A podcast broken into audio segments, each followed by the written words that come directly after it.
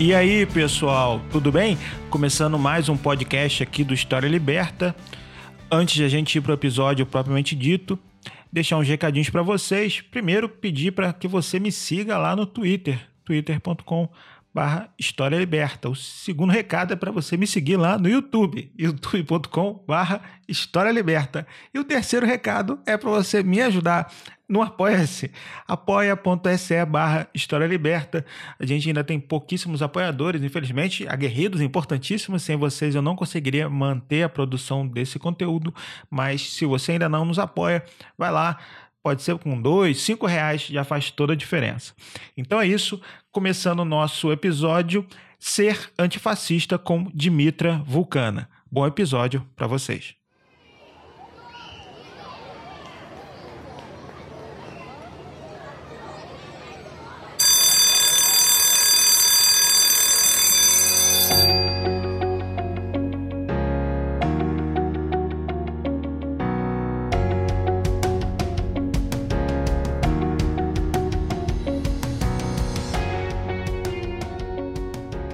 E aí, pessoal, tudo bem? Começando mais um podcast aqui do História Liberta. Hoje eu tô com a querida Dimitra Vulcana. E aí, Dimitra, tudo bem? Tudo ótimo. É um prazer estar aqui. Programa que eu já ouvia, inclusive. Enfim, vamos bora fazer um programa maravilhoso hoje. Então, nosso tema é ser fascista. Aí, caraca. Eu acho que nem deve cortar, deixa aí. Meu antifascista, olha, bate palha. Caraca, cansaço, né? Ó, vou voltar. ai, ai, voltando então. Bem, nosso tema é ser antifascista, né? O que, que é esse tal de antifascismo? Mas no nosso podcast eu acho que é fundamental isso, até porque nossos é, né, convidados, convidadas, a gente traz porque tem uma relação direta com o tema, né? Então, queria te perguntar aí, Dimitra, quem é Dimitra Vulcana? Quem é o Danilo Lima? Se você se apresentar mesmo aqui para os nossos ouvintes. Então, galera, para quem não me conhece, né, Dimitra Vulcana é, é o personagem da minha drag queen. É, meu nome é Danilo, ou Danilo Lima, ou Danilo Carreiro, e é um personagem que começou em 2017. Eu fazia um podcast com alguns amigos brincando sobre RuPaul's Drag Race, e teve carnaval, e aí nasceu a Dimitra. E eu faço podcast num podcast chamado Hora Queer, que já chamou HQ da Vida, e, e, nesse podcast a gente trabalha com pautas LGBTs e tudo mais. E isso foi um despertar muito bacana para mim, porque desde as jornadas de 2013 eu acho que muitas pessoas elas vêm é, buscando uma, uma formação mais política, se politizar, entender esses debates que ocorrem tanto na rede, na mídia é, e na política nossa do dia a dia, e como isso nos atinge.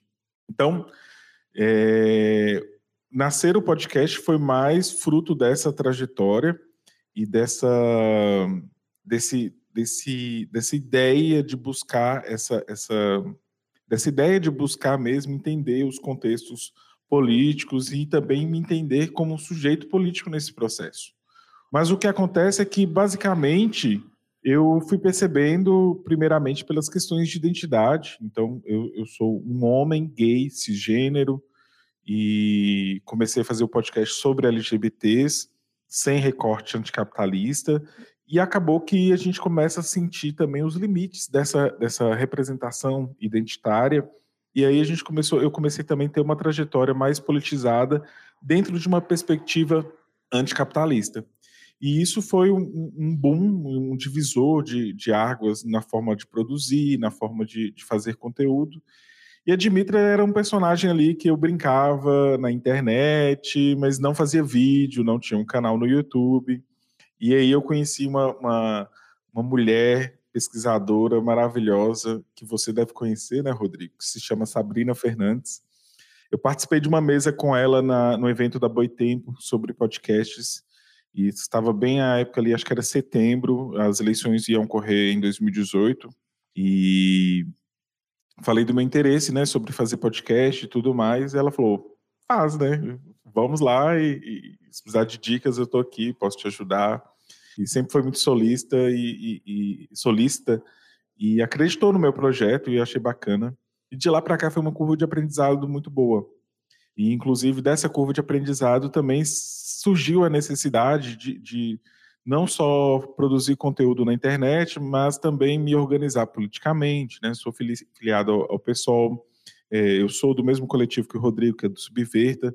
Então, a gente milita na internet, mas fora dela muito mais. Então, o que, é que acontece é que que está na internet é só a ponta do iceberg do que, que a gente faz de fato como militante. E eu, eu reitero sempre essa, essa importância das pessoas se organizarem coletivamente, é muito importante. A gente precisa aprender a criar essa tradição e tem tudo a ver com, o que a gente vai falar hoje sobre antifascismo.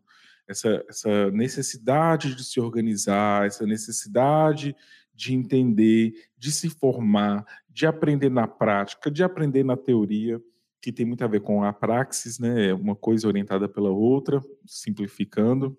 Então, basicamente, a Dimitra é, é, essa, essa bagunça bonita que foi acontecendo, mas também tem a ver com o meu próprio processo de aprendizagem política. Primeiro, eu me reconheço enquanto a minha identidade LGBT, mais especificamente um homem gay cisgênero. Depois eu ainda é, quebro uma barreira pessoal, que é ter coragem de fazer uma drag queen, um personagem, é, sabendo que eu também sou professor, né? Eu sou professor do Instituto Federal daqui do Norte de Minas, e a gente sabe que, que esses ambientes, por mais que pareçam progressistas ou que é, outrora dizem que é muito freirianos, não são bem assim. Freire estaria muito, muito, muito decepcionado com o que acontece, até mesmo nas escolas federais, que tem todo uma, um, um, processo de criação é, voltado para ser freiriano mesmo, mas na prática não é.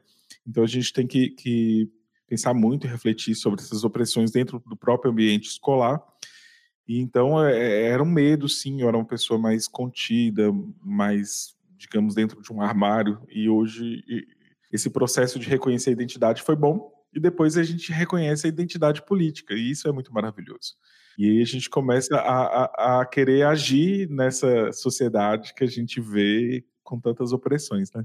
E como é que foi, como é que surgiu o seu interesse aí pelo materialismo histórico, pelo marxismo? Como é que se deu essa, essa ligação aí entre um, é, um aprendizado é, voltado aí para a questão da luta de classes? Como se deu essa questão? Porque, por exemplo, para mim, eu como da história, eu não conhecia. É natural o caminho, né? É, mas assim, eu não conhecia muita coisa de marxismo antes. Na escola, eu, eu era até anarquista, na verdade, é, no ensino médio. E aí mas assim, tinha lido Marx, mas não podíamos falar que eu era marxista, digamos assim. Eu fui ser, na graduação, eu tive a sorte de pegar uma professora de introdução à história que é muito boa, Virginia Fontes, e aí eu aprendi muito com ela e acabei, já era, queria na época militar pro, pro PT, aí foi uma coisa meio que se vinculando com a outra, um movimento estudantil, uma coisa meio assim. E como é que foi a sua é, trajetória né, nessa construção em relação ao marxismo e tal? Então, olha só, é, eu falo isso onde eu vou, eu sempre costumo falar isso. Eu tinha uma ideia é, dos comunistas muito, muito liberal, que a propaganda anticomunista ela, ela age e, e ela executa isso de forma, inclusive, com muito sucesso. E isso é muito triste, né? Porque na, a, a, muita gente que defende a pauta LGBT, eles não conseguem ver esse recorte anticapitalista e tudo mais então acaba que fica uma, uma situação meio, meio, meio difícil. É, o que, que, que, eu percebi foi o seguinte: quando eu vi essa imagem, desse, essa imagem, eu era imbuído desse anticomunismo, era difícil de aproximar desses debates. E eu consegui aproximar desses debates por causa de presenças femininas. Então, por exemplo, quando eu cito a Sabrina Fernandes, é uma presença feminina. Outras mulheres também, por exemplo, Marília Moscou, que eu já, já seguia nas, nas redes há muito tempo. Eu começo a perceber uns debates, começo a ler outras pessoas, é, começo a ler é, é, autoras, na verdade, mas que são feministas marxistas. Eu comecei, por exemplo, lendo é, Fraser, com aquele artigo é, bem conhecido, né, sobre é, reconhecimento e redistribuição. E aí, à medida que eu começo, a, a uma coisa vai levando a outra, e aí eu, eu de fato, começo a, a, perceber que existe, como que, que a cooptação da pauta LGBT pelos liberais, ela, ela funciona muito tristemente, mas funciona. Então, acabou que, que o interesse, e até pelo próprio materialismo histórico, a gente vê que é uma ferramenta maravilhosa, né? É, as pessoas costumam falar que os comunistas estão presos ao passado, mas é, essas afirmações elas são inclusive falta de conhecimento, mais uma propaganda anticomunista, porque nada mais o materialismo histórico é uma ferramenta, é um método, é, é uma coisa viva que se expande. E hoje não existe como ter uma luta anticapitalista, antifascista, se não for uma luta antirracista, anti-LGBTfóbica, é, antimachista, se não houver essa, esse combate, essas outras opressões, inclusive da própria pauta de libertação animal, eu não sou vegano, mas eu acho que é uma pauta sensível e também necessária, não há como ter luta. Então isso é muito sério e não existe como é, uma pessoa ser um comunista no século XXI sem fazer essas, essas ligações, porque é, esta é a sociedade que está posta para a gente, esse fascismo que a gente vai falar mais à frente, nesse neofascismo, tem essas configurações que, que se colam, né, se, se, se adequam à sociedade atual que a gente tem. Então, basicamente foi daí que, que uma coisa levou à outra. Eu acho que eu comecei a perceber os limites de alguns debates, e esses, esses limites estavam justamente pela cooptação neoliberal. E aí a gente começa a perceber como que dá para ir além, e aí é bacana. Aí o debate fica mais profundo. Eu acho que esse é um, um ponto é, importante, assim, de que a escolha a escolha de uma orientação política, ela não é apenas como se a gente tivesse uma caixinha chamada política na nossa vida, e falar assim, não, agora eu mudei a minha visão política e o resto continua tudo da mesma maneira, né? Como se fosse É processo, separar. né? É, e que isso modifica é, todas as nossas é, relações, né? E como é que é isso para você, assim, a questão da dimensão profissional, a questão da produção de conteúdo pra, na internet e a perspectiva revolucionária? Como você vê essa, essa ligação dessas áreas que é, é complexo no sentido também que dá, demanda muito tempo, muita dedicação, tanto a produção de conteúdo, tanto a militância quanto a parte profissional, né, no, no caso, né, como, como professor. Então, como é que você vê essa, essas dimensões? O que, que mudou? Como é que uma coisa se relaciona com a outra? Como se você se vê nesse processo? Então, eu acho que a partir do momento que a gente se, se auto-intitula nas redes como uma pessoa que acredita no comunismo e entende e luta por isso, é, algumas coisas acontecem, né? Então, por exemplo, se você defende uma pauta LGBT mas você também começa a apontar as incoerências, você começa a ser persona não grata dentro do movimento LGBT. É, eu sou um professor, educador, e estando dentro desse espaço educacional, que infelizmente também existem muito fascistas dentro deste espaço, então é, risco de perseguição, né, risco de, de, assédio moral, assédio no trabalho, isso é muito, muito, muito premente. É, existem umas tensões muito chatas de lidar diariamente, mas a gente tem que aprender a lidar com essas tensões. E a questão da produção de conteúdo, eu acho que é um trabalho maravilhoso, mas dá um trabalho do caramba. Você sabe que você produz podcast, produz YouTube, e mas o retorno que a gente tem e que a gente espera é diferente desses produtores de conteúdo que são, é, na verdade, eles produzem conteúdo, mas com foco de, de ter apenas ali uma fonte de renda, vender um produto, vender uma imagem, não ter um compromisso de fato com, com o recorte anticapitalista, né? Então, por exemplo, se a gente fosse receber patrocínios para fazer o podcast, é difícil porque nem todo, nem todo patrocinador é um patrocinador em potencial. É, aconteceu de, por exemplo, é, uma marca é, querer patrocinar a gente e ia rolar uma grana legal, mas a empresa é uma bosta, né? Então, desde o histórico dela com a ditadura militar. Então, por exemplo, o compromisso, a praxis, né, a ética que a, gente, a, a ética que a gente segue enquanto, enquanto militante, ela é muito séria. A gente tem que ter um, um rigor. É, não estou falando que nós não deveríamos também é, ganhar dinheiro fazendo conteúdo, mas eu acho difícil a gente. não é o foco nosso, entendeu? Acho que a gente se vê mais como professor, como pessoa que quer levar conteúdo de formação política. Se eventualmente rolar alguma coisa assim do tipo, seria interessante, mas eu não vejo que isso é, é muito o foco nosso. O foco é fazer com que as pessoas entendam é, esses cenários políticos, ajudar um pouco com análise de conjuntura, trazer debates e formar pessoas, politizar os debates. Inclusive, por exemplo, o debate sobre antifascismo, ele foi um debate que foi raso na internet, mas é característica do que é, acontece na internet. O nosso papel é estar lá e é, disputar esse espaço, formando e politizando as pessoas, porque a despolitização nos levou até aqui. E é isso é interessante. Esse, esse é o nosso papel como, como produtor de conteúdo numa perspectiva revolucionária. A nossa atividade fim não é fazer um publi, né, igual as blogueiras. É, sei lá, que a pessoa veja aquilo fala: caramba, amanhã vou me filiar. Não precisa ser só do pessoal, não, gente. Amanhã vou me filiar ao PCB e vou organizar na UGC, o JC, enfim.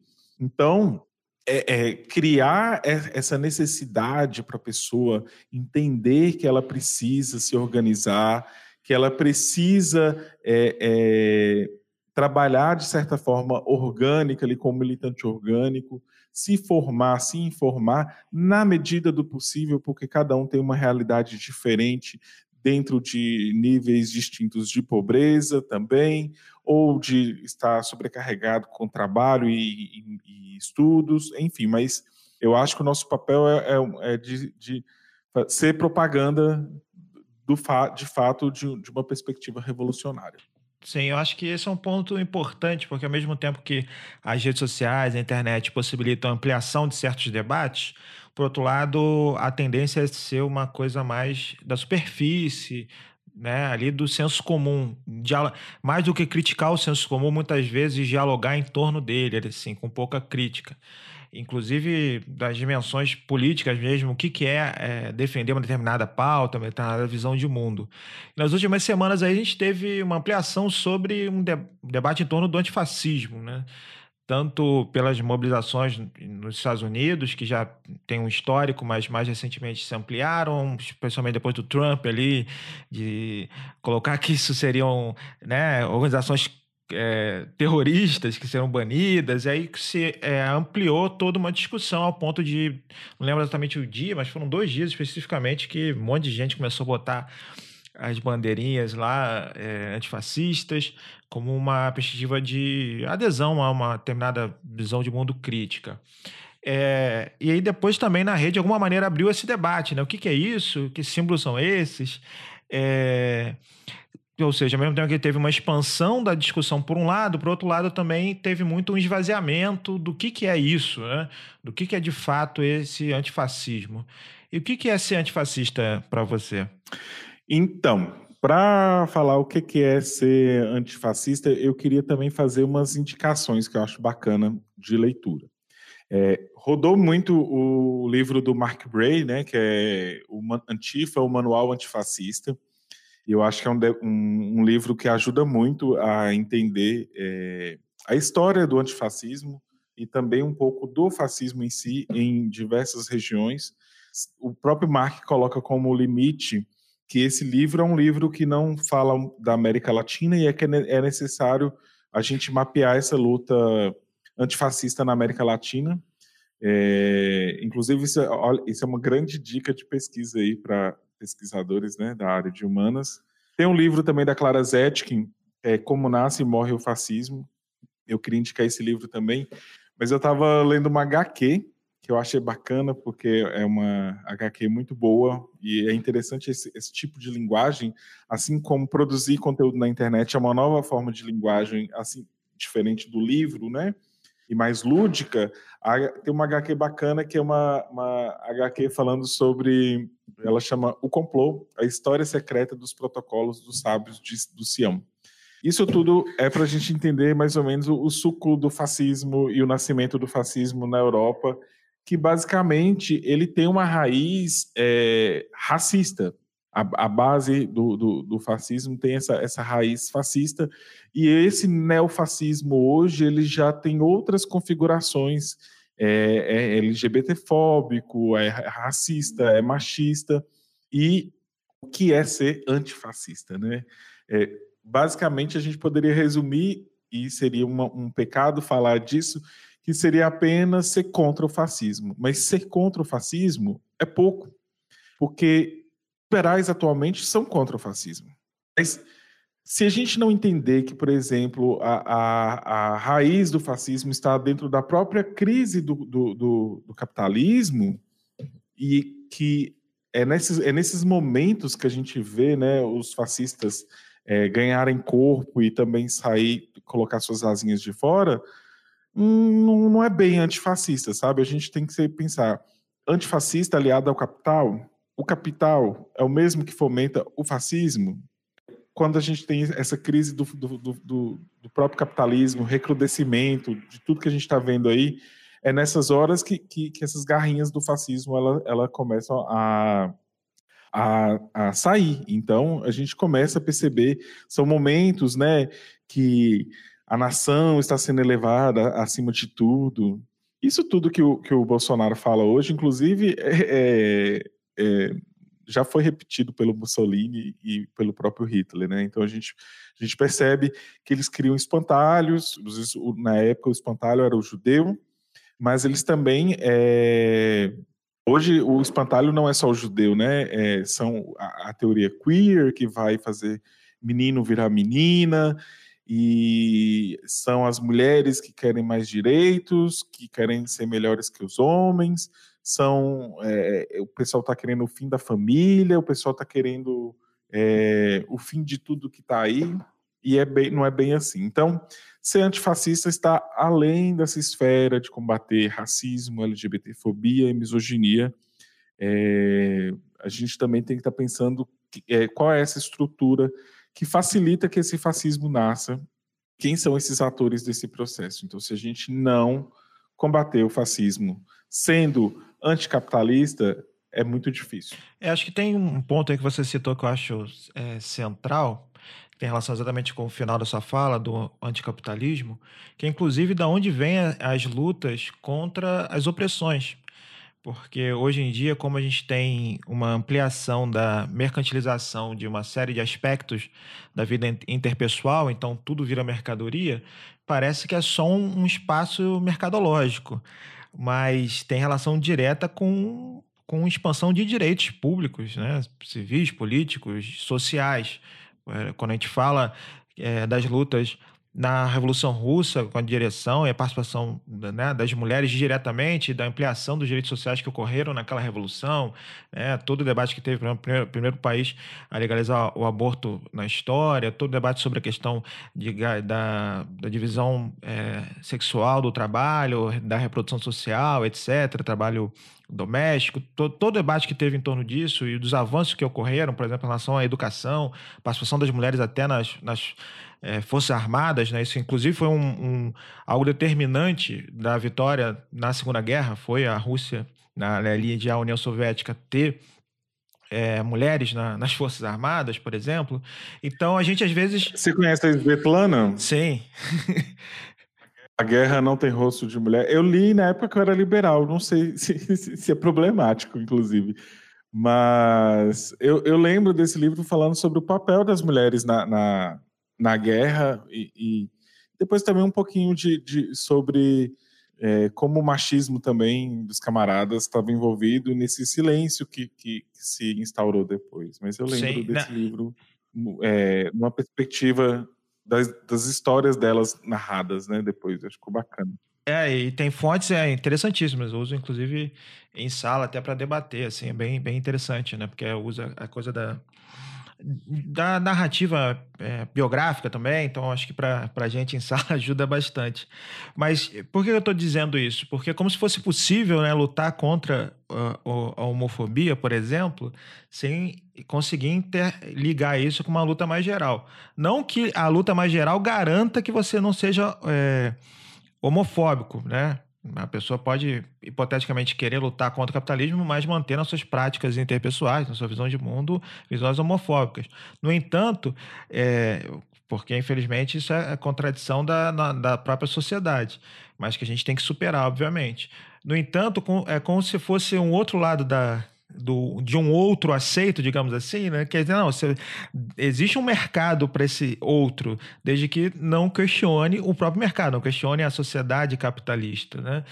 E aí acho que tem um ponto importante, que é exatamente se é possível ser antifascista sendo anticomunista, que tem a ver até com a própria história do movimento antifascista, de quem lá de fato botou a cara para enfrentar é, o fascismo historicamente. Né? Seja, a gente vai falar mesmo que ocorreu, Alemanha e, Itália diretamente, seja a expressão disso nas colônias. Né? Se a gente for debater, por exemplo, o, né, a Argélia, Fanon, a gente pode falar né, de todas as, as colonizações, a gente pode falar desde de China, por exemplo, falar no caso brasileiro também. É, quem está enfrentando diretamente a, a, as lutas coloniais inclusive nas saídas ali das, dos processos de independência nos Estados Unidos, mas especialmente aqui na América Latina. Então, como é que seria, como é que você vê isso? É, é, existe possibilidade disso, de ser é, antifascista e ao mesmo tempo ser anticomunista? Qual o limite dessa direita liberal em ser antifascista de fato? Então, é, aos antifascistas anticomunistas, a resposta curta é não. Mas a resposta longa, eu, eu acho interessante a gente ir à raiz desse fascismo, que é muito baseada num racismo. Inclusive, esse racismo é um racismo contra judeus. A gente tem que pensar que é, o fascismo na Europa é basicamente todo aquela, aquele ódio da expansão imperialista da própria Europa colonial, racista, voltado para a parte interna da própria Europa. Ou seja, o que eles faziam no, fora do, de casa, acontecendo dentro do quintal deles. E a gente sabe, por exemplo, que historicamente existem povos que sofreram racismo dentro da Europa e hoje a gente lê nas nossas, nossas é, visões mais rasas é, esses povos como todos brancos, mas não é bem assim, né? Existem várias etnias e dentre elas os judeus é uma etnia e o antissemitismo na Europa ele era muito grande. E aí a gente tem que pensar não só o antissemitismo, né? Os, os irlandeses tiveram muitos problemas com os ingleses, é, do, do próprio colonialismo. É, Marx e Engels apontavam, aí, apontavam isso já também é, sobre é, a, a colonização da Irlanda e como que os ingleses viam os irlandeses como inferiores. É, na Rússia tinha os prógons, né, que era, eram os expurgos lá é, contra é, etnias, especificamente os judeus. E indo na raiz do fascismo, ele mistura esse racismo com o anticomunismo. E, e essa razão ela está na história. O que que acontece quando a gente tem ali a Rússia lá de 1900 e, 1902, 1903 por aí, tem uma história muito engraçada que chega até nos dias atuais hoje e tem um corpo de marxismo cultural, né, que é o anticomunismo colocado aí pelo Olavo e pelos olavistas. Então, é, é interessante a gente, a gente tentar ir na raiz do problema para a gente ver como que se mistura o racismo com o anticomunismo naquela época e como essas coisas elas vão é, tomando corporeidades distintas até chegar no próprio Hitler. Então, por exemplo, é, na Rússia é, existiam influências para o, o, o czar, né, é, é, modernizar a Rússia, é, os, essa influência, inclusive, era dos liberais, E essa galerinha liberal do bem, com muitas ironias, dia essa resposta vai ser longa, mas eu acho que já vai ser a essência do podcast. Não, fundamental. É, mas é porque tá, é, são coisas que eu estou produzindo recentemente que vai virar, vão virar até vídeos no canal e aí fica bacana a gente trocar essa ideia. Mas aí nós temos aquela Rússia, tem aquela pressão para é, li, é, liberalizar a Rússia, modernizar a Rússia, ao mesmo tempo também que tem essa pressão da, da, da própria revolução que vai se construir, né? Então, o que, que acontece?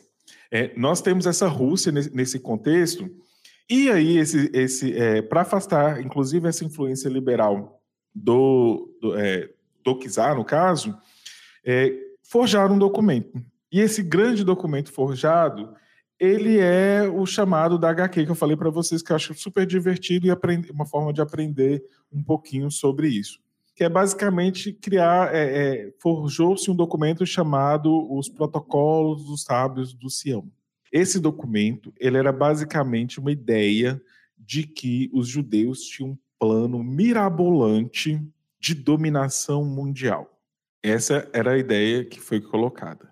E isso influenciou, inclusive, a repressão imperial do czar lá para é, no caso, a perseguição contra os judeus. E qual é a gênese toda desse documento? Olha como que, que uma, as histórias vão se linkando, né? Esse documento ele foi forjado ali no, no início dos anos 1900, é, em, em, na França, lá em 1800 e pouquinho, 1890 e tanto, é, tem um caso que é, é o caso Dreyfus, eu acho. É, esse judeu militar, ele foi acusado de vender, é, de ter vendido segredos militares para os alemães. Lógico que a Alemanha, acho que em 1800 e pouquinho ainda não era Alemanha, né? É, a unificação da Alemanha é só a década de 1870. Aí o que que acontece? É, ele foi acusado de vender documentos e teve um caso, esse virou um caso emblemático, ele foi a julgamento. E esse antissemitismo ele já rodava na Europa como um todo. É como se o judeu fosse um, um, um, uma etnia sem lugar e todo lugar que estava lá criasse, cria esse, esse, esse, esse espantalho né, sobre os judeus. Então, esse militar que foi acusado de, de, de vender segredos para os alemães virou um caso muito, muito, é, muito forte, muito, muito, muito é, ficou em voga na sociedade da época. E aí é, o, o, julgamento dele começa em 1897. E quando acontece esse julgamento, o, o, um repórter judeu também, que foi cobrir o caso, ele decide é, convocar as pessoas, as pessoas especificamente os judeus, para fazer um, um, um congresso. E aí criou-se o primeiro congresso sionista, o primeiro congresso mundial sionista. E olha como que as coisas acontecem, né? Nesse congresso sionista, os judeus, é, diante desse antissemitismo que era muito comum pela Europa, decidem né, sobre a criação de um Estado único. E aí o que, que acontece?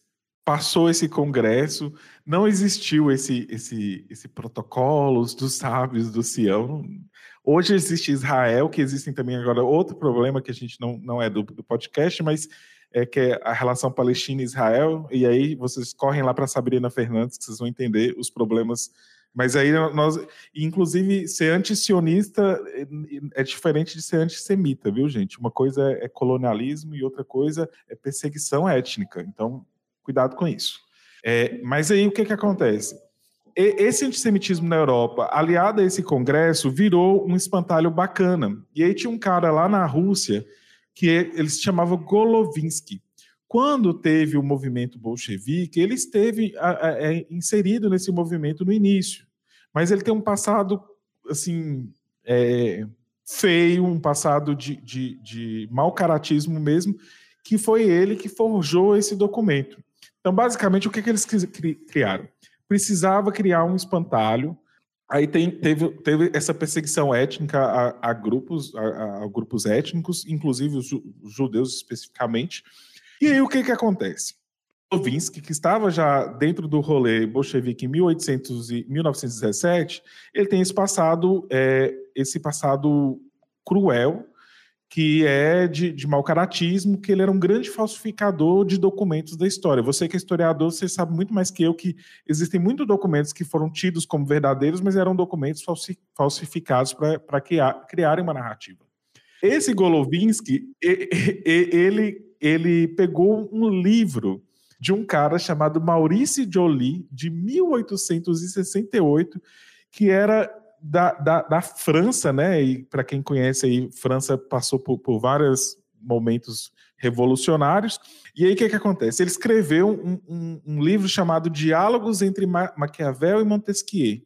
Esses diálogos viraram o, o, o foi lá, foi lá na cara dura, plagiou tirou toda a introdução do livro, mas pegou só a parte dos diálogos e transformou nos protocolos dos sábios do Sião, 23 protocolos, que nada mais é, nada menos do que uma simulação que, que o, o, o Jolie fez é, da conversa entre Maquiavel e Montesquieu, que era para criticar o imperador. Isso foi feito, é, olha, olha o rolo, né? Esse livro de 1868 parou na mão dessa galera na Rússia, que era o Golovinsky.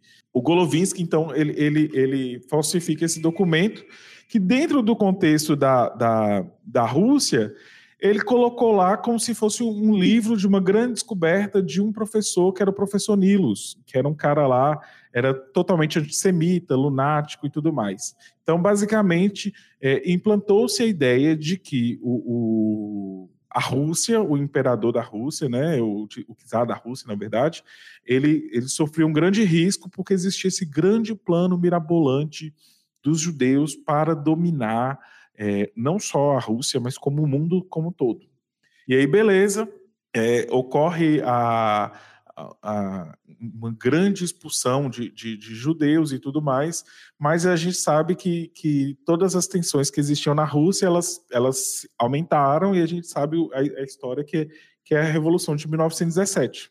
E essa revolução bolchevique, né, de 1917, ela, ela, ela a gente sabe que existiam marxistas que eram judeus, inclusive o próprio Marx, o Trotsky, a Rosa, a Emma, Go a Emma Goldman, que no caso é. Emma, se não me engano, é anarquista, né? Eu não. Eu preciso ler Emma ainda. É, mas, resumindo, criou-se essa narrativa desse grande plano mirabolante judeu e o antissemitismo já rolava é, comia solto na Europa, então nada mais, nada menos do que ter um livro agora que justifica o antissemitismo dessa galera. Só que esse livro ele foi é, é, desmentido por vários momentos da história. Então, por exemplo, é, só que existem várias pessoas que, que, que, que, popularizaram isso como o grande é, bolchevismo judaico. Né? Então, por exemplo, é, em 1920, aquele cara que é agraciado pelos liberais, nada mais, nada menos do que chamado Churchill, né? um grande vencedor aí da Segunda Guerra Mundial, com todas as ironias, né? Então, esse Churchill, se vocês têm o jovem Marx, eu vou dar para passar para vocês hoje, hoje o jovem Churchill, né? Então, Nossa, o que, que acontece? esse, esse safado, ele escreveu um artigo em 1920 na Illustrated Sunday, o Herald. Ele escreveu um artigo chamado Sionismo versus Bolchevismo. E aí ele coloca esse tal do esquema dos judeus internacionais. Olha só, né? A gente, como so, comunista, socialista, a gente fala de internacionalismo mas eles estão falando dos judeus internacionais. E aí linka é, é, é, essas duas coisas que é o comunismo e os judeus. E isso tudo faz parte de, um grande, de uma grande ameaça para dominar o mundo. Então, por exemplo, o mesmo Churchill que é, é, é parabenizado por esmagar o fascismo, ignorando a luta da própria União Soviética, é o mesmo safado que disseminou é, o, o, o, antissemitismo pela Europa, que é a base desse fascismo que estava nascendo ali nos anos 1900. Então, em 1920, ele escreve esse artigo e ele dá nome. Ele vai falar lá do Karl Marx, ele vai falar do Trotsky, ele vai falar da Bella Kahn, ele vai falar de Rosa, ele vai falar de Emma, Emma Goldman, e vai falar que essa galera toda tem um plano histórico desde o primeiro Congresso Mundial Sionista de 1897, que é a história desse documento. Então, tudo isso que eu estou dando essa volta é para dizer que não tem como ser anticomunista e antifascista. Porque o, os próprios liberais anticomunistas, eles também alimentaram o fascismo que existiu na Europa. O mesmo fascismo que o, o jovem Churchill aí é, alimentou em 1920 é o mesmo fascismo que ele derrotou junto, né, com a União Soviética na Segunda Guerra Mundial. Então, mas tem dedo dele, tem criação dele. O que que acontece? Em 1921, desmentiram essa, essa, essa farsa. É, uma, uma das pessoas que fugiu da Rússia, da época da, da Revolução Bolchevique, entregou os documentos, entregou o livro antigo do, do, do Maurício Joly, entregou o livro do Golovinsky, que na verdade estava é, é, autorado ao Dr. Nilos e provou, olhando lá, que era plágio e que essa história nunca existiu. Mas aí, o que que acontece? Uma fake news, que isso é uma fake news, né? Essa espalhou pela Europa como pólvora, porque o que, que é a essência de uma notícia falsa? É você validar o preconceito que as pessoas têm quando falam da mamadeira de piroca, ou quando fala que Pablo Vittar vai engravidar e ter um filho com Lula, é para provar um ponto e para a galera falar. Se você provar cientificamente, pela lógica, não vão aceitar, porque cola já dentro de, um, de uma explosão cultural que existe ali dentro da, da, das pessoas. Então, já, já existiu o antissemitismo. E esse antissemitismo já estava em voga. Então não tem como é, derrubar isso. E, na verdade, uma mentira falsa, mesmo provada ao contrário, ela é muito mais alimentada. E olha como que ela foi tão alimentada. Outro safado chamado Ford, que para quem não sabe criou o Fordismo, que é literalmente esse modelo de moer operário, inclusive de fetichizar as mercadorias para a gente não saber nem o que, que a gente está produzindo, ele comprou um jornal, ele publicou. O é, que, que aconteceu, né? Só para as pessoas entenderem por que, que Ford fez isso. Em 1917 a Revolução Bolchevique. Em 1919 termina a Segunda Guerra e tem o Tratado de Versalhes, a Primeira Guerra. Nesse Tratado de Versalhes, nesse grande encontro, uns safados levaram os protocolos, as cópias dos, dos livros. Então, os livros esse livro foi é, é, traduzido para italiano, para o árabe, e os, e, e os, poloneses traduziram também. Os poloneses, fugindo da, da, da Europa, indo para os Estados Unidos, chegou lá também e traduziu. Ford viu essa ideia muito bacana, em vez de publicar o livro, ele foi publicando como se fosse colunas no, no jornal. É, o jornal era o Der Boron. E aí ele ia publicando esse jornal e, e o antissemitismo na, na, na, nos Estados Unidos também foi, foi, divulgado nessa época. Esse livro foi, foi, vendido por mais de meio, teve mais de meio milhão de exemplares é, só nos Estados Unidos. Em 1926, o Ford pede desculpa, depois de, sei lá, de 1922 a 1926, espalhando a fake news. Só depois disso ele pede desculpas. É, o livro foi publicado aqui no Brasil em 1937. Enfim, ele foi publicado a rodo pelo mundo e ele é, é, era como se fosse uma validação do antissemitismo, que é o racismo, que é o racismo, é, é, que é a base do fascismo. Então, se tudo estava dando errado na Europa, financeiramente, o culpado eram os judeus na visão dessas pessoas. O próprio Hitler, quando foi preso, mesmo o livro tendo sido desmentido, né, o Hitler foi preso e tudo mais, no tempo que ele ficou na cadeia, ele isso faz parte do livro dele, é, da pesquisa dele, né?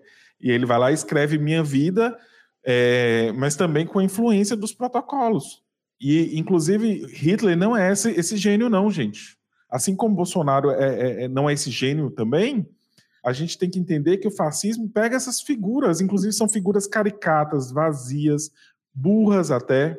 Só o, o livro Minha Vida ele contém mais de 164 mil erros de sintaxe e gramática. Traduzir essa bosta é uma dificuldade. Então, assim, Hitler não era gênio. O que é a genialidade é, é um caldo cultural antissemita que está ali só precisando de riscar um, um fósforo para poder pegar fogo. E isso tudo vai. E eles vão misturando o judaísmo com, com o comunismo e virou isso aí, ó, marxismo cultural, inclusive. Gramsci quis morrer com isso, né? Sim, não, eu acho que é, esse ponto é muito relevante. Até eu lembro, acho que até o, o Jones Manuel falou sobre isso, da, da relação entre fascismo e o racismo, né? Citando ali o Fanon, né? O Fanon no dos Condenados da Terra, ele tem uma nota de, de pé de página ali que Aliás, esse é um problema que a gente tem, né? O Fanon não tem muita coisa em português, né? E cita, né? O que é o fascismo se não a lógica colonial dentro da, da disputa na Europa, né? Que eu acho que esse é um ponto bem relevante, de que como vão se juntando uma série de preconceitos na lógica de destruir o outro e de, e de exacerbar o eu ali.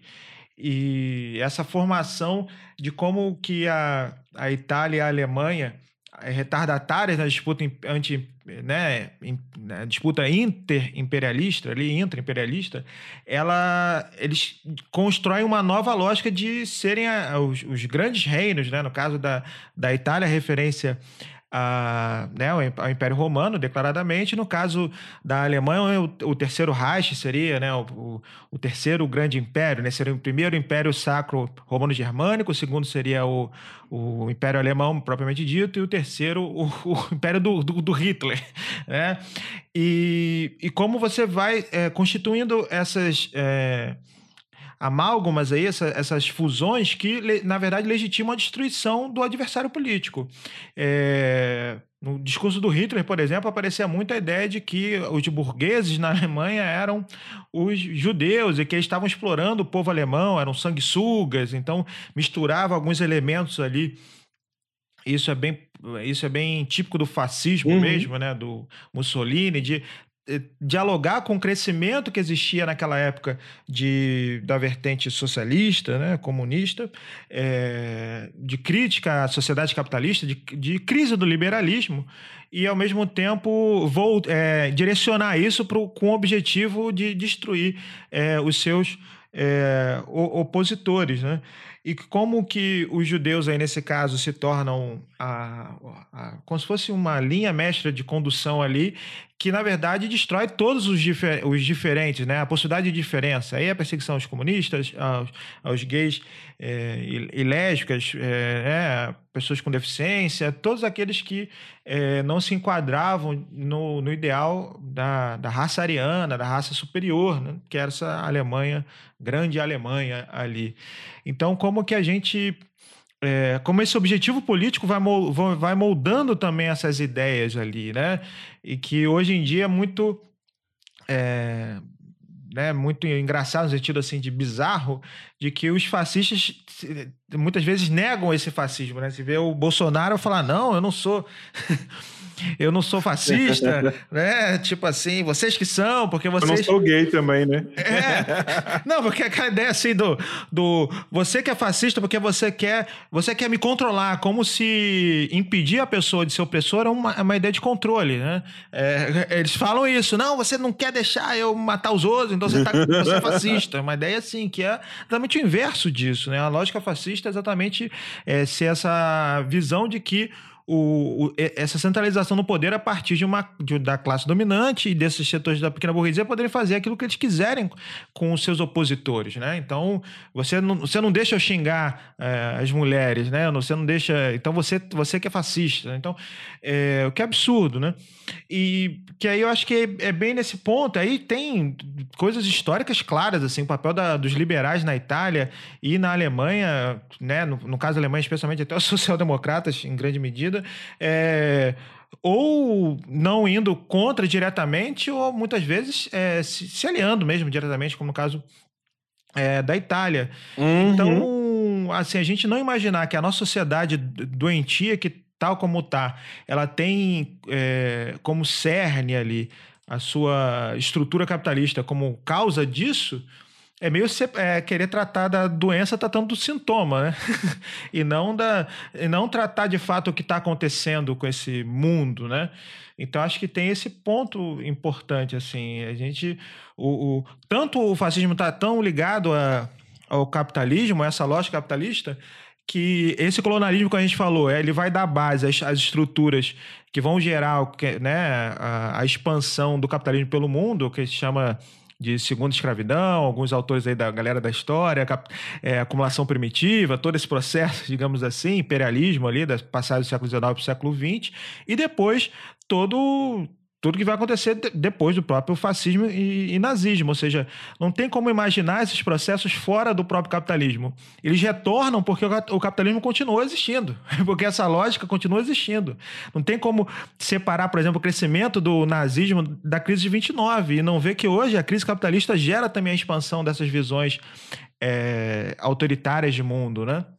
Nossa, é, tem tudo a ver. E é, é, assim, a galera que fala assim, ah, eu sou antifascista, sou anticomunista. Para mim, assim, é um apagamento da história, do sangue da galera que, que foi derramado, do holocausto, que é uma situação mais triste que a gente tem da humanidade, né? Não sei quantos milhões de judeus.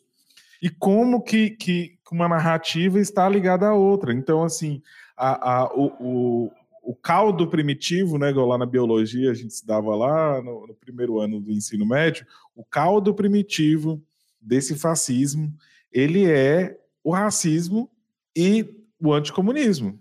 Então, assim, medo dessas pessoas, né, como quem tem medo de Karl Marx, Rosa Luxemburgo, ainda mistura, inclusive, a etnia deles, que são judeus. Então, a gente começa a perceber é, como que é a raiz dessas coisas. Eu, eu comecei a, a, a, fazer essas pesquisas, Rodrigo, porque para o canal, lógico, mas também pelo meu interesse como, como comunista, como militante, é, justamente para entender assim. Eu, eu, sei que, que Gramsci falou muito sobre a questão de a gente trabalhar na, no, na, nas frentes, né? Ainda mais você que é, é freiriano e, e Freire e Gramsci, é, Freire, se não me engano, bebeu muito de Gramsci também. Mas pelo, pelo eu comecei para tentar entender assim, o que, que é esse marxismo cultural, não na visão do que, que Gramsci falou, mas o que, que é isso e como que isso se propagou tanto e colou tanto, né? É, esse, esse livro dos protocolos dos sábios de Sião, ele foi desmentido, igual eu contei aí, mas ele depois, ele, em 1934, teve um juizado na Suíça. É, em 1964, o Senado americano teve que é, é, soltar um documento falando que era mentira. Em 1993, depois da queda do muro de Berlim, a própria Rússia, Rússia é, um jornalista judeu russo é, moveu um processo também. A própria Rússia teve que, que, declarar que os protocolos é um documento falsificado. E a gente sabe que, que a gente tem que discutir todo o balanço da, da União Soviética, né? Então, assim, o fato do Golovinsky estar é, ligado ao movimento bolchevique em 1917, mas tendo aquele passado muito, muito criticável, como eu falei, fez com que a União Soviética ficasse calada por muito tempo. Então, assim, é, esses documentos foram vazados e a história foi comprovada, mas a Rússia mesmo ficou caladinha por muitos anos. Só 90 anos, quase 90 anos depois, que ela foi falar alguma coisa sobre isso. Então, assim, é engraçado porque são, são, são, a gente vê os movimentos da história que, inclusive, facilitaram é, é o próprio anticomunismo. Se a Rússia tivesse já feito um balanço sobre isso lá no, no início, né? Talvez ajudaria também a combater esse anticomunismo. E, e a gente vê que esse anticomunismo está presente na história, né? Nós temos a caça às bruxas em, em, nos Estados Unidos, que é o macartismo, é, figuras, inclusive, o, olha que, que a Davis sofreu é, a, as pressões do macartismo depois do macartismo mesmo, como, da época do, do, senador, se não me engano, McCarthy. É, Angela Davis, a Angela, Angela Davis, que é uma feminista negra, que às vezes é, ela é comunista, mas apagam esse comunismo dela, né? Ela deixou de dar aula nas universidades por ser comunista, somada à pressão de ser mulher e negra. Então, assim, é... e a gente sabe, Chaplin, a, a, a, Hollywood, a indústria de Hollywood foi perseguida, né? Tem, tem o famoso caso dos 10, e, e é muito. Tem um livro muito bacana que é do, de um jornalista, Agemiro Ferreira, brasileiro. Ele escreveu esse livro em 1987, que é Caça às Bruxas, é Macartismo, uma tragédia americana. Esse livro é muito bom, dá para a gente entender um pouquinho é, de como que, que o, o, Truman, né, a, a, da própria doutrina Truman, Truman que teve, é, do presidente Eisenhower, é, como também figurinhas começaram a, a, a crescer dentro desse processo, que era basicamente um louco lunático que ia na TV e gritava. Não sei se vocês conhecem alguma coisa aqui no Brasil parecida com isso, né? E pagava de louco e falava seus comunistas. E aí ele ganhou muita notoriedade, que é esse senador, e começou uma caça literal aos comunistas nos Estados Unidos. Então, professores, é, funcionários públicos começaram a ser caçados.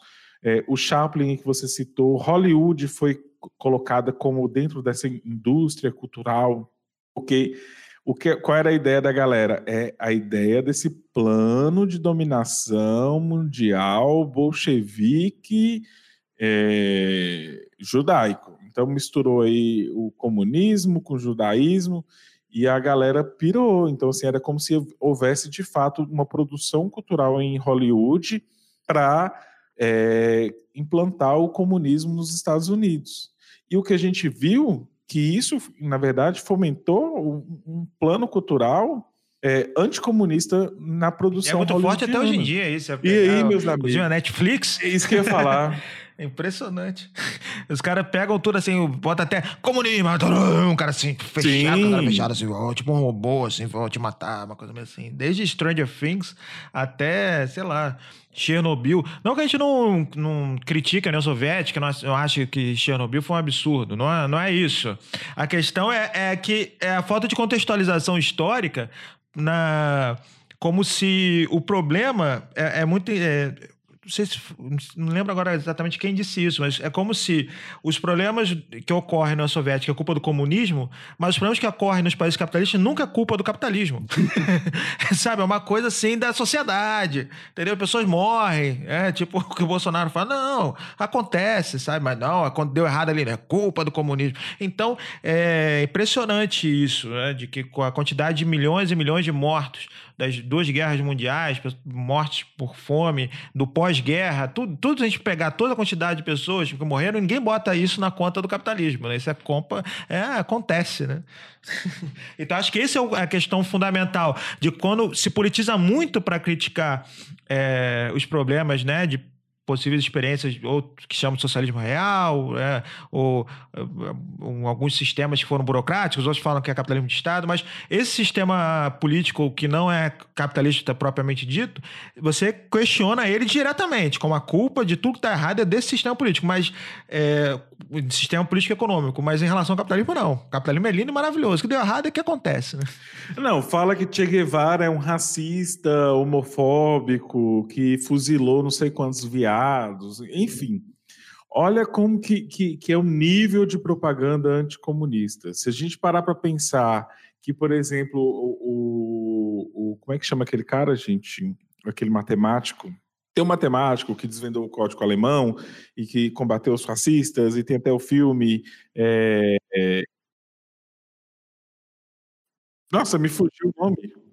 Mas enfim, o, o cara teve foi condenado à castração química, entendeu?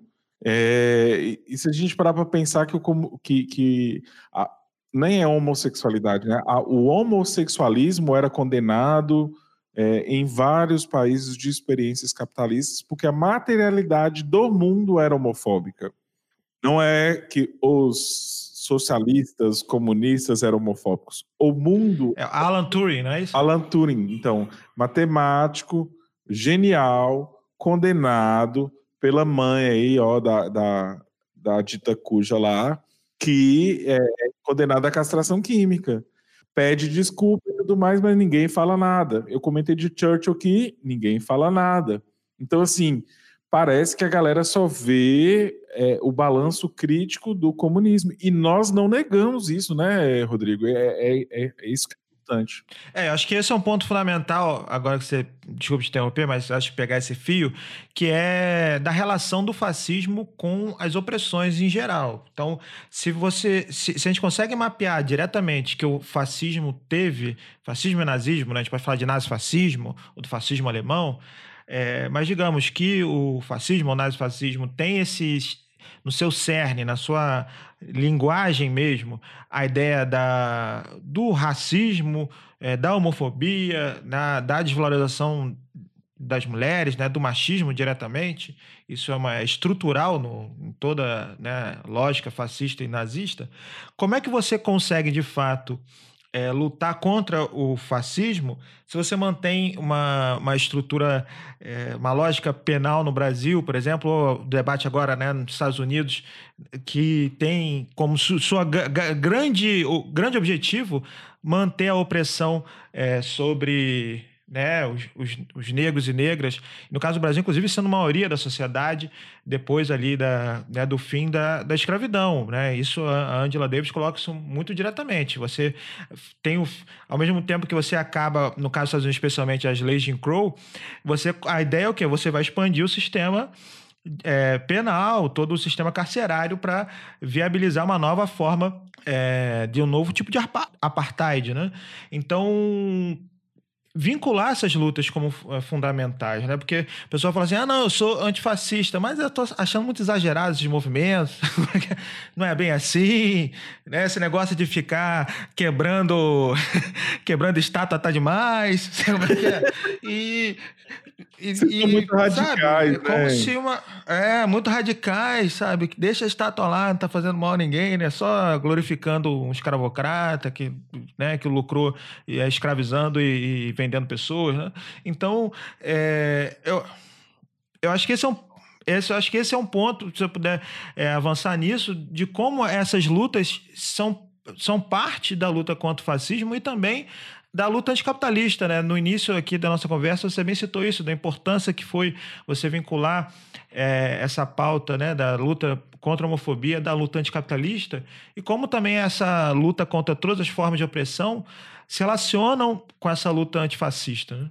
Eu acho que não tem como um comunista, companheiro de luta, ser homofóbico, LGBTfóbico, misógino, racista. Assim também como não tem mais condições materiais que LGBTs não acordem para essa pauta. Então é um, uma duas contradições que precisam ser superadas. Trazer as LGBTs para a gente e trazer é, e expurgar não as pessoas, mas é, essas, outras, essas outras opressões que ocorrem dentro do próprio movimento também. Elas existem, a gente não, não, não nega, mas a gente trabalha para poder eliminar essas contradições. O que acontece é que a gente fica tentando eliminar as contradições de forma interna, mas a propaganda liberal cooptada, é, que coopta, na verdade, é, não faz com que essas pessoas cheguem para pensar essa luta numa perspectiva anticapitalista. O que eu mais vejo e eu preciso ainda ler muito Lousurdo, mas eu ouço muito o Jones Manuel, que é de outro coletivo, de outra linha que a gente tem, mas somos muito aliados táticos, é o que o Lousurdo fala da questão da, da o Lousurdo, né, é, da questão da autofagia. A gente está tão imbuído em pensar a crítica, em pensar o que, é que a gente tem que melhorar, porque tem que melhorar mesmo, porque não está legal, tem que pensar isso. E aí a gente pode chegar numa questão que é chamada de autofagia, né? De tanto a gente tentar fazer essa crítica, a gente, é, é, a gente meio que, que, que é, tentando fazer um balanço interno, a gente meio que só dá bomba, só dá, dá combustível para eles é, alimentarem esse anticomunismo, que é uma faceta do fascismo. Então, se existe um liberal antifascista e se diz anticomunista, eu tenho uma péssima notícia para ele. Ele não é nadinha antifascista e ele, inclusive, pode estar flertando com esse neofascismo. Se ele não é um fascista, ele está alimentando o fascismo. Isso, porque no limite é o debate. Como, a, a, como acabar com as opressões? É, superar o capitalismo não garante que as opressões vão acabar. Mas com certeza, sem acabar o capitalismo, não tem como acabar com as opressões. Elas antecedem o capitalismo e são reorganizadas no próprio capitalismo, as opressões de gênero, de raça, né, em relação às, opressões é, específicas. A gente pode botar nesse, nessa discussão também até a relação com a natureza, a forma de destruição da natureza. Então, são formas de, de se organizar, é, exploração que, e opressão que antecedem o próprio capitalismo mas de fato eles são, é, são base, tanto material mesmo, a gente pode. Então você levantou a discussão da reprodução, teoria da reprodução social, por exemplo, é, tem toda uma discussão, a gente pode fazer até mais. Econômica, como eu fiz, como eu falei no início, né, da relação entre é, colonização e estrutura do capitalismo propriamente dito. Na história a gente tem um debate que se chama de segunda escravidão, que é um período do século XIX, onde o capitalismo já já está plenamente estabelecido na Inglaterra e se fortifica basicamente a partir da exploração das colônias. Então, é, esse é um, um ponto central. As, as guerras, a Primeira e Segunda Guerra, se dão pela disputa imperialista por, por colônias. Então, não dá para separar uma coisa uhum. da outra, né? Então, como é que a gente consegue no, no dia, nos dias de hoje, ser contundente nessas lutas. Não, também não garante nós, por, por lutarmos né, pelo fim do capitalismo, contra o capitalismo, por uma outra sociedade, aí comunista, democracia socialista, um mundo melhor, aí é óbvio que a gente tem um conceito de comunismo que é um conceito é, que parte do ponto de vista histórico que a sociedade sem classes pelo fim do Estado que aliás ninguém fala disso né? Seu comunista Brasil comunista. Foi meu amigo não tem nem como tem um país comunista que dirá o, Brasil é atual né? É, ou recentemente sei lá nem sei o que, que eles defendem. Defender que ainda é comunista é que o Bolsonaro tá tentando acabar com o comunismo sei lá. Aquelas, louco, é, aquelas visões de mundo muito deturpadas que eles têm. Mas que não garante. A gente inclusive tem que cotidianamente mudar nossas práticas é, interpessoais a maneira que a gente lida com o mundo, isso faz parte desse aprendizado de, né, de ensinar a aprender na luta, e isso é uma, uma questão que todos nós é, buscamos é, avançar no nosso cotidiano, né? A ideia lá até citou o Paulo Freire de que é, a minha prática seja a minha palavra, que eu não preciso falar nada, porque a minha prática já diz, já, já fala por mim, né? Então, a ideia de ler o mundo e também escrever o mundo. Eu escrevo o mundo também, às vezes, sem precisar escrever diretamente. Eu escrevo o mundo a partir das minhas ações, das minhas, da minha praxis, né? Como você bem disse. E que essa praxis de antifascista ela se insere exatamente na crítica da atual sociedade. Ou, ou não, não tem que defender o SUS. Como é que você vai ser antifascista sem defender o SUS? É? Porque, Exatamente. Porque sem o SUS, como é que a gente garante aí é, minimamente um acesso à população? É, agora, um momento crítico desse, como você vai defender é, contra o fascismo sem garantir um, um mínimo é, de política pública em trabalho e renda? A gente está vendo o que está acontecendo com o nosso país. Então, os liberais são contra isso. Pelo liberal, não, cada um se vira. Todo mundo, todo mundo nasce em igualdade né, de oportunidades e os melhores vencem, sabe? E é isso que está colocado? Não. Então, é, ainda tem um debate sobre a política econômica fascista e nazista, né? dos economistas que é, organizaram diretamente, do ponto de vista técnico, a, a política econômica é, nazi-fascista. Então, é, o, o, que mais tem para a gente, tanto do ponto de vista histórico quanto do ponto de vista político, é esse vínculo entre fascismo e capitalismo. Ah, quer dizer que é a mesma coisa? Que todo capitalista é fascista? Não. Não é isso que a gente está dizendo. Mas do ponto de vista Mas, da estrutura social, é, o capitalismo é a estrutura social que possibilita a ascensão de uma coisa tão nefasta como o fascismo, inclusive sendo estruturada por capitalistas. Né? Exato. É, e, Rodrigo, a gente deve estar caminhando aí para o final, né? Eu, eu queria falar uma coisa que eu acho interessante é sobre as bandeiras, porque virou um debate na internet, né? E olha que eu já, já mostrei para vocês um, uma gênese todinha aí da, do racismo, fascismo. Hoje nós temos o neofascismo, que aí já é LGBTfóbico, misógino e racista também. E como que isso tem a ver com as crises do capitalismo e como que essa repressão vai ocorrendo e criam-se espantalhos na sociedade. Mas sobre a história da bandeira, eu acho importante a gente explicar só uma coisinha, que é o seguinte: a gente vê lá aquela bandeira preta e, e, e vermelha, né? E aí a galera não entende é, o que, que é uma, uma, uma coisa com a outra, né? Nós temos aí, então, os anarquistas que, que, que, que estão ali representados pela, pela bandeira preta, e nós temos aí também o, o, os, os, socialistas pela bandeira vermelha, e aí ficou um show de cores de bandeira, né? Verde, amarela, que inclusive representaria o Zancap. Nossa! Mas é, existem duas bandeiras que podem ter uma cor legal, que, que tem um, um, um porquê histórico, que são as bandeiras, é, a bandeira rosa, que é a bandeira antifa queer, e é de um movimento antigo ali, e a bandeira roxa. E a gente tem que pensar que o movimento antifascista ele tem dois, dois momentos na sociedade, né?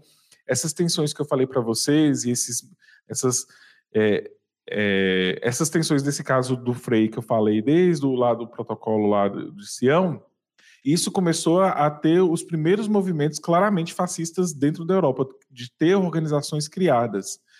E nos Estados Unidos, as pessoas, é, os, os, teóricos falam que, na verdade, é muito anterior a isso, porque a, a, a KKK né, é de 1860. Mas o que eu quero dizer é que existem dois momentos do antifascismo europeu, né? Então a gente tem ali é, até a Segunda Guerra Mundial e depois nós temos ali de 1945 a 2003 que tem todo um recorte diferente e tem essas bandeiras diferentes, que é a roxa para a bandeira é, para a bandeira feminista e a bandeira rosa para a bandeira queer. Então, assim, se você aí que é LGBT está ouvindo e quer usar a bandeira rosa, faz sentido histórico, tem uma materialidade aí de, dessa luta que é do movimento queer. E aí já é outra coisa, né? Mas eu quero dizer que o movimento antifascista ele é amplo, não é um antifascismo. É, tem a história do, dos skinheads, que, que, também foi cooptada, mas aí daria outro podcast. Eu quero dizer, então, só para vocês que existem dois momentos históricos que a gente pode dividir, que é esse antes da Segunda Guerra Mundial e depois da Segunda Guerra Mundial. E a mensagem principal é que acreditou-se muito é, de forma consolidada, como se o antifascismo, o fascismo tenha sido derrotado na guerra. O fascismo não foi derrotado na guerra. Houve essa derrota, mas o fascismo ele ainda sobreviveu. Assim como a história dos protocolos de Sião parece uma hidra, corta-se uma cabeça, nascem duas, né? O fascismo é a mesma coisa. Ele está vivo, ele tem materialidade, ele se movimentou na história e ele se alimenta de outros espantalhos atualmente, que é a, a LGBT, a mulher, enfim, criou-se outras corporificações e a gente precisa ter muito cuidado com isso.